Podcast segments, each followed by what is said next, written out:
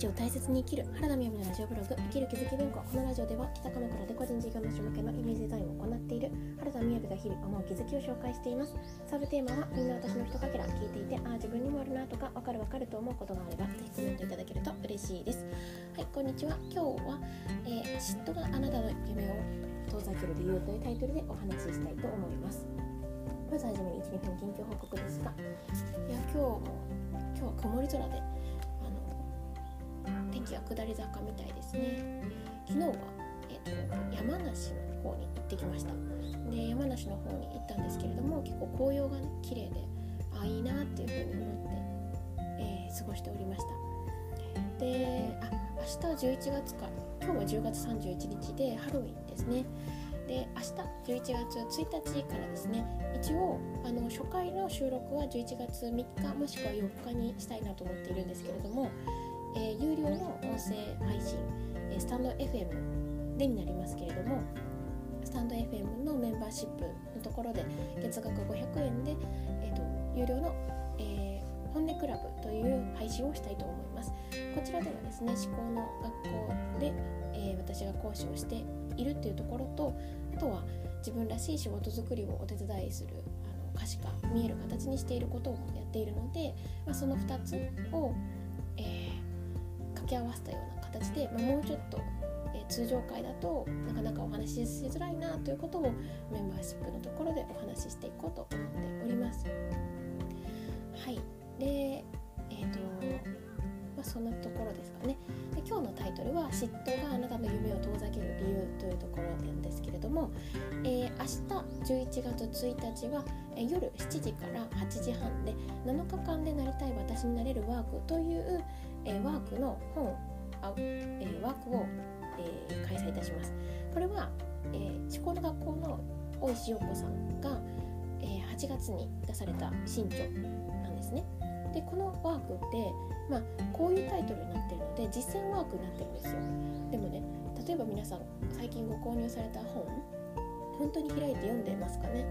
読んでいなかったり例えば読んでいるけれどそれを行動に移してなかったりすることもあるじゃないですか。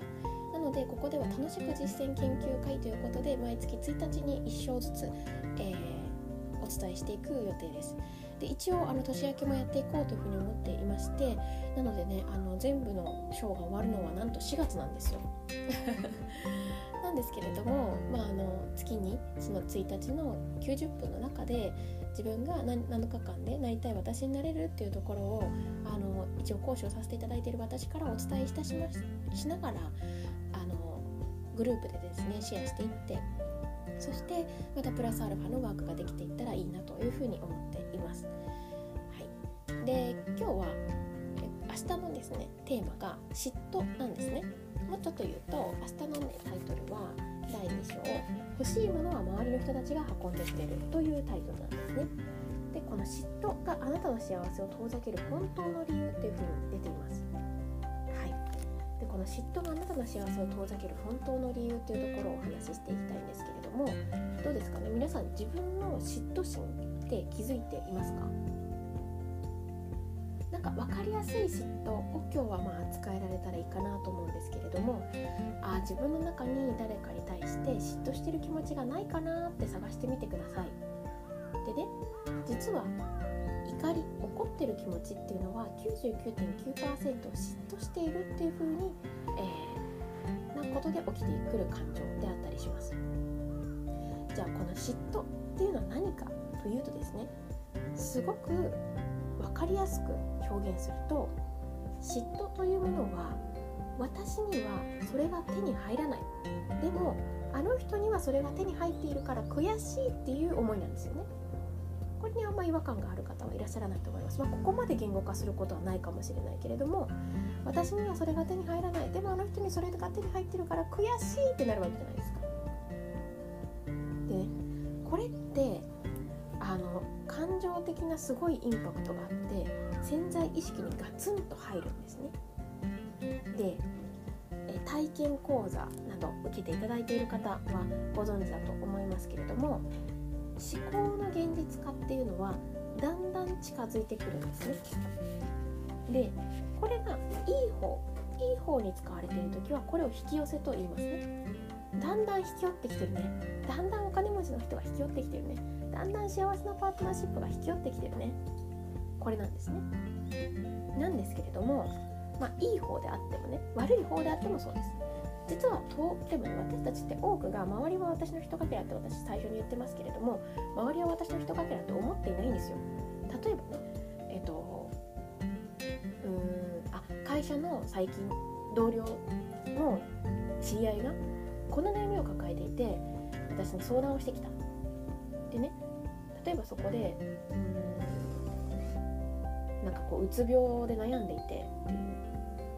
あそうなんだ。今度あの妹の旦那さんがうつになってるみたいな。でねこれも近づいてきてるんですよ。だから思考って量なので現実化しているのが近づいてくるという風に見ていくわけですよ。でそれっていう風に考えるとですよそばにいらっしゃる方々に起きたことっていうのはあと一歩で思考が現実化するよっていうサインなんですけれども多くの私たちっていうのはまあね例えば幸せな結婚がしたいなっていう時になんかあのまちょっと遠目の友達とかが幸せな結婚しててあいいなって思うわけですよね。なんですけれども例えば中学からずっと一緒のメメンバーがみんな結婚し始めたら「え？なんで私だけ？なんで私だけそうじゃないの?」ってさっき言ったように嫉妬私にはそれが手に入らないでもあの人たちにそれが手に入ってるから悔しいっていう風になるんですね。なのでこれって嫉妬ってなった時にせっかく引き寄っていたものが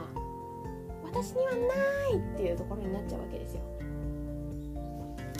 なので嫉妬っていうものが、現実を遠ざけてしまうということなんですね。はい。ということで今日も聞いていただいてありがとうございます。それではバイバイ。